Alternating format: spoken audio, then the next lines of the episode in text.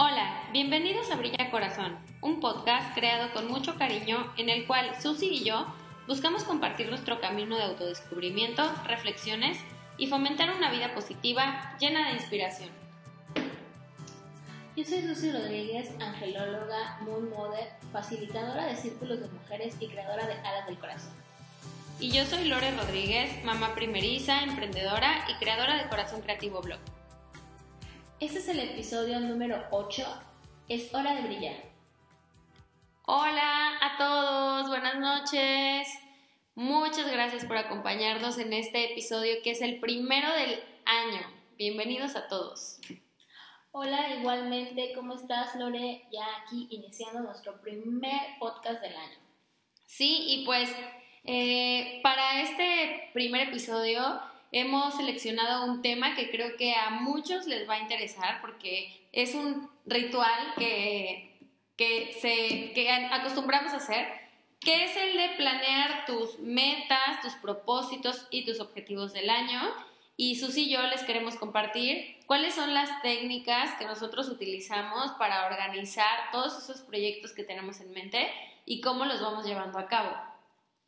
Así es, Lore. Hemos, hemos escuchado, yo creo que muchas veces el queremos brillar, es momento de brillar, quiero sacar mi mejor versión, pero aquí viene ese momento decisivo que es el inicio del año, donde realmente, pues, ¿qué es lo que hacemos? Porque digo todos, me incluyo, para que eso suceda.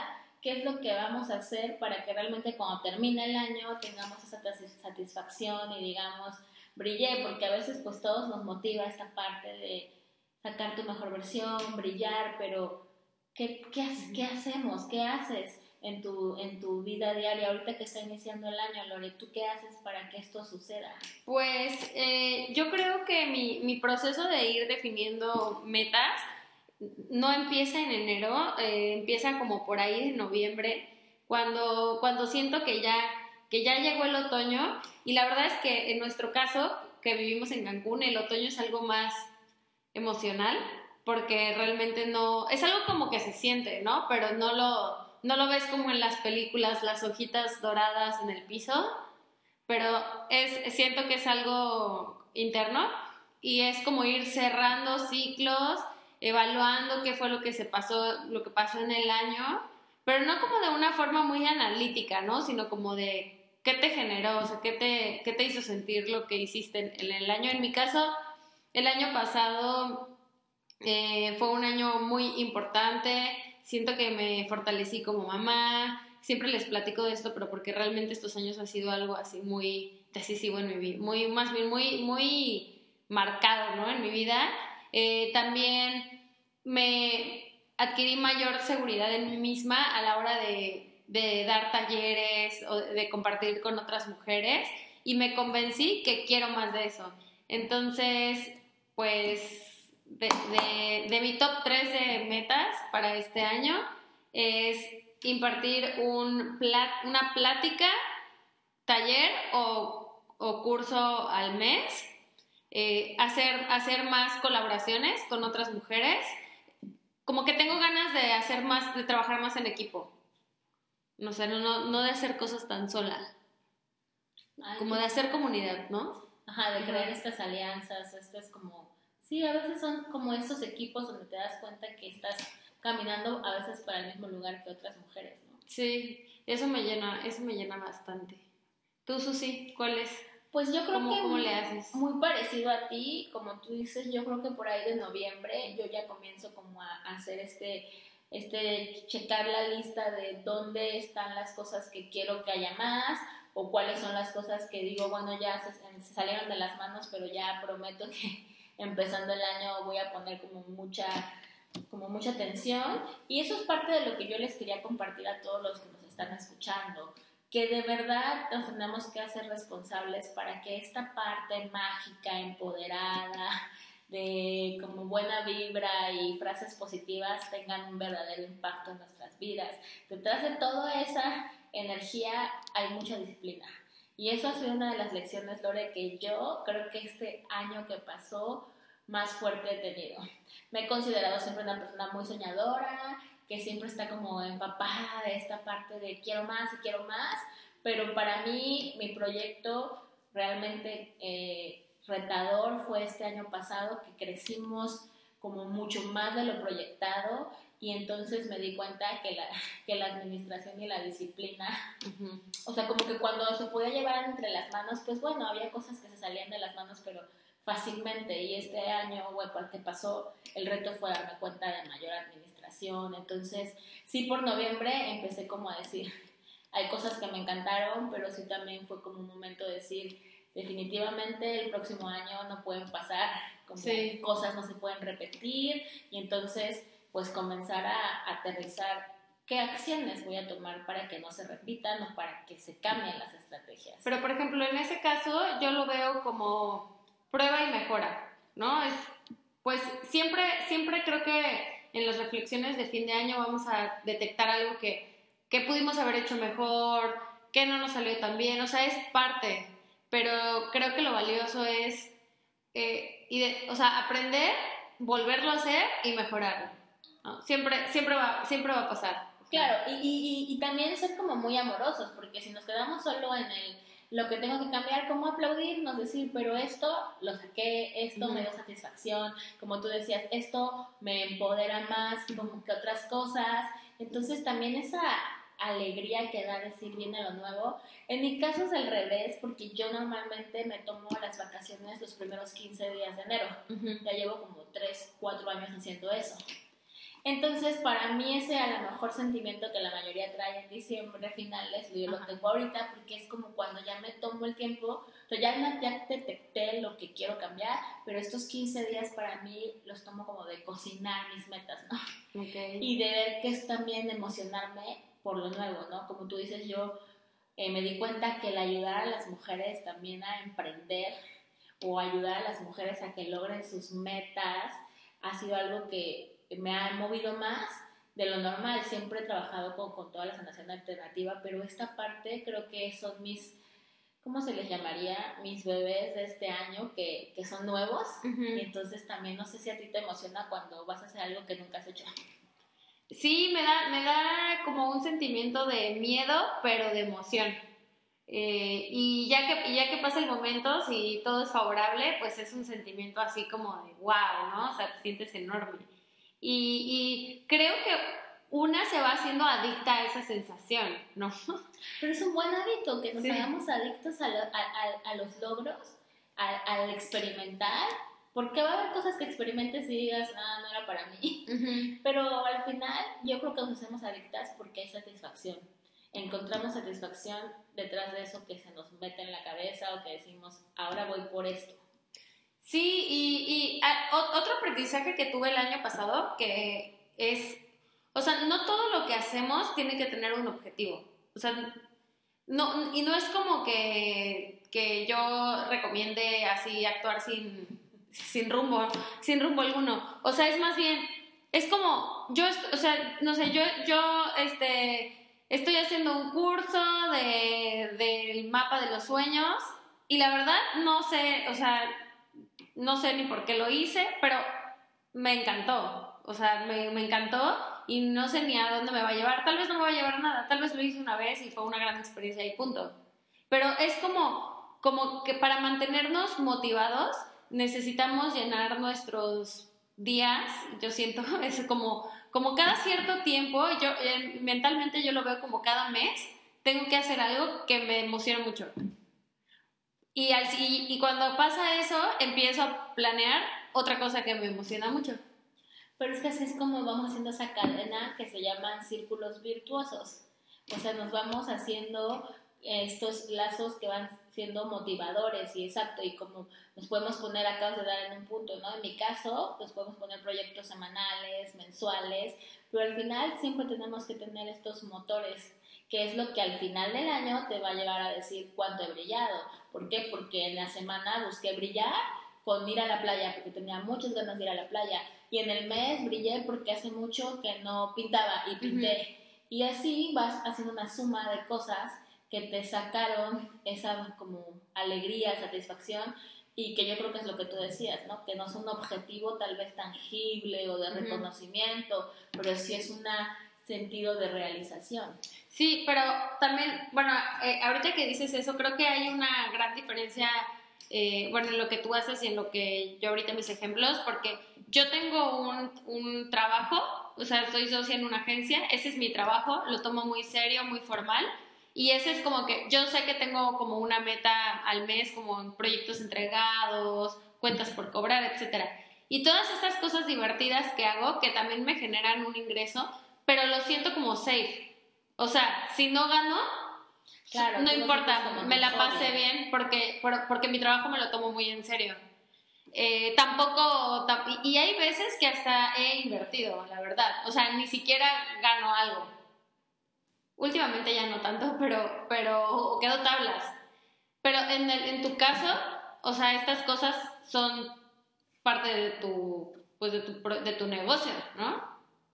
Sí, pero... O sea, no sé, siento que en eso lo, lo vivimos distinto. Sí, porque para mí es como eso que, que amo y que me parece divertido, es también lo que me, lo que me genera ingresos, pero por eso también trato, en mis objetivos siempre está hacer cosas nuevas, porque al final si yo entro como en la rutina, aunque me apasionan los temas que enseño, siempre estoy tratando de cambiarle el enfoque o vas descubriendo, en mi caso voy descubriendo lo que, lo que comentabas, ¿no? Das un taller y descubres que la respuesta de la gente fue por este lado, entonces de repente dices, bueno, entonces podría crear, no se me había ocurrido, pero acabo de descubrir que esta parte me da mucha satisfacción, ¿no? O sea, por ejemplo, ¿qué, qué es algo, una experiencia que tú crees que fue arriesgada? O sea, que te arriesgaste realmente el año pasado. Bueno, ya sé que el resultado sea positivo o negativo. Definitivamente ver crecido en instalaciones. O sea, era algo que no estaba segura porque le daba un toque de formalidad a lo que yo hago y al final mantenerme pues como sin tantos compromisos de un lugar físico, sin todo lo que conlleva liderar un equipo y estar este, presente, ¿no? Porque al final, como ahorita te decía, yo me tomo mis vacaciones y al final, mientras yo no tuviera que estar frente a grupo o frente a una meditación o algo, pues todo se podía parar. Y hoy hay un lugar físico que aunque yo no esté presente, está funcionando. Entonces, para mí, eh, lo pensé, el año pasado fue el proyecto del año, o sea, lo, lo, medité demasiado, pero me arriesgué, o sea, decidí decir, esa experiencia, algo en, en mi alma la ha añorado por tanto tiempo y pues si no era ahorita, como que sea cuando lo tengo que vivir y bueno, pues sí fue muy retador porque llevó, para mí la vida siempre ha sido como muy de juego,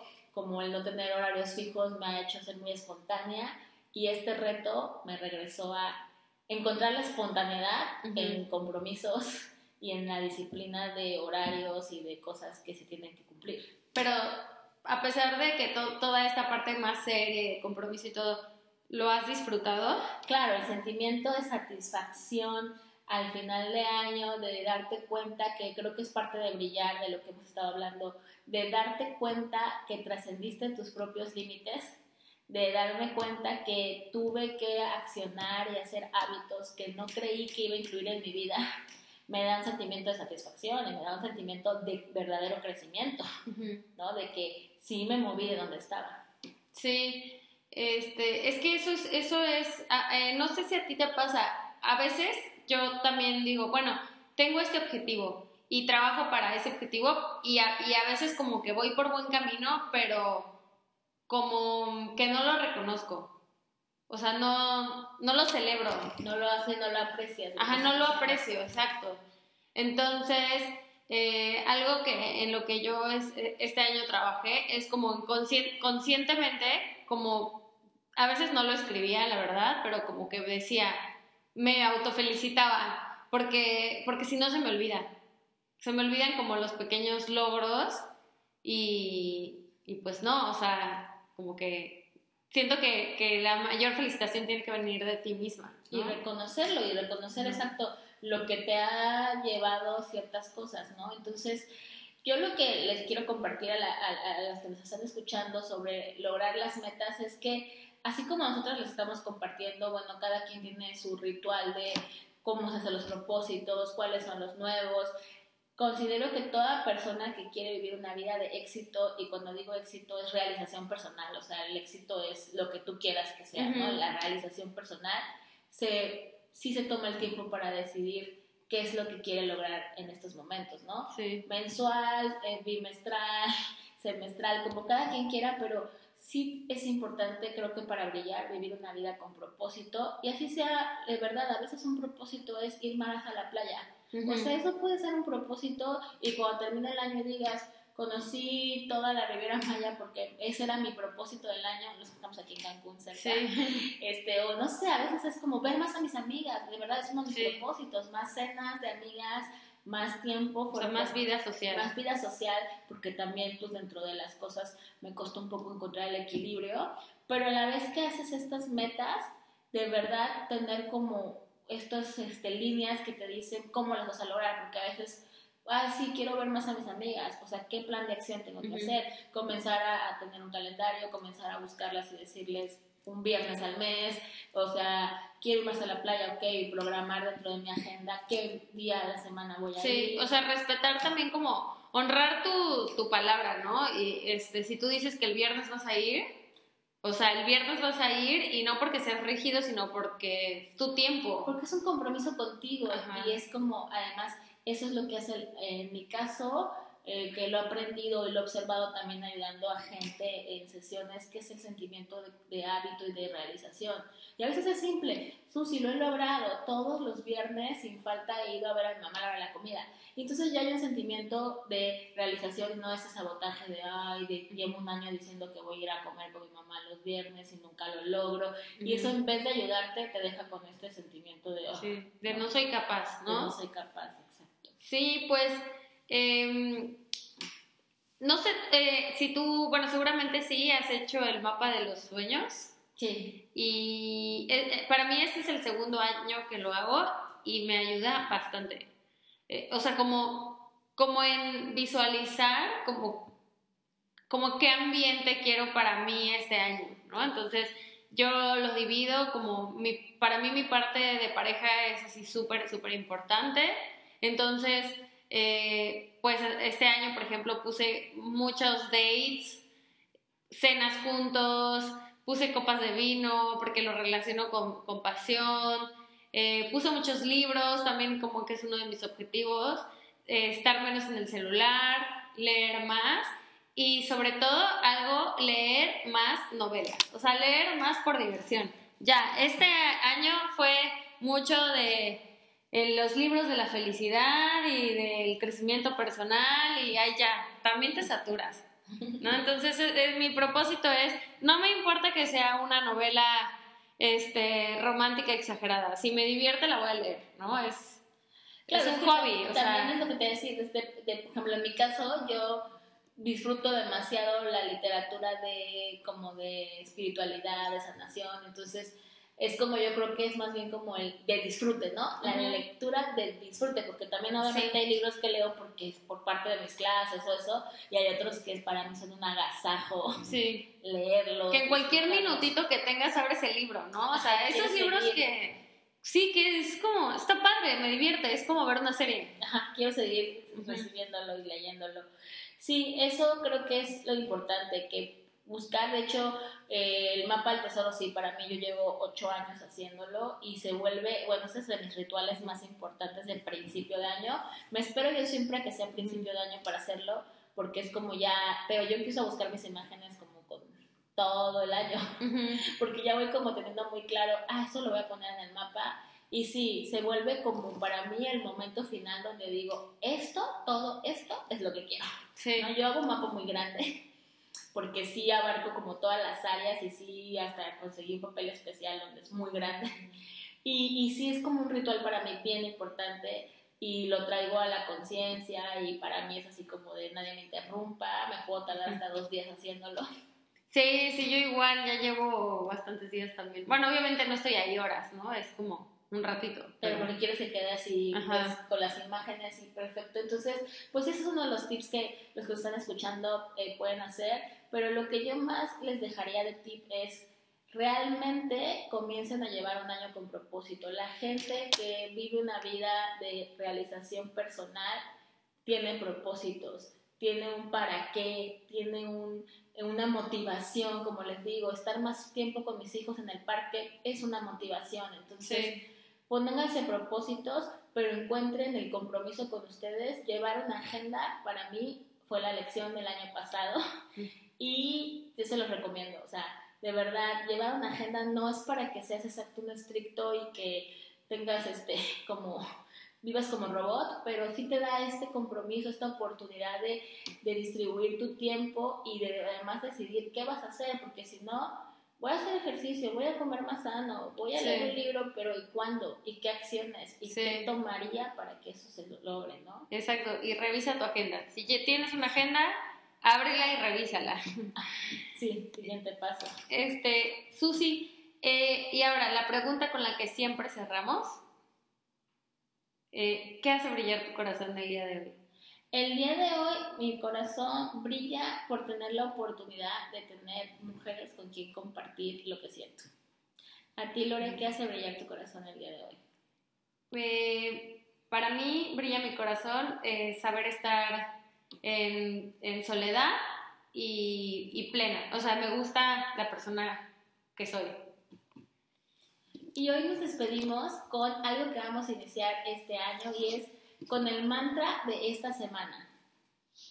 El mantra de esta semana es, tengo todo para lograr mis metas. Antes de terminar, quiero invitarte a unirte al grupo de Facebook Brilla Corazón Podcast. Este grupo es gratuito y tiene el objetivo de crear una comunidad de mujeres que sienten el deseo de conocerse e impulsar un proyecto que les apasione. Ayúdame a inspirar a otras mujeres contando tu proceso en este mundo. Si quieres saber más del proyecto de Susi, visita Alas del Corazón. Y si quieres saber más sobre Lore, visita Corazón Creativo Blog.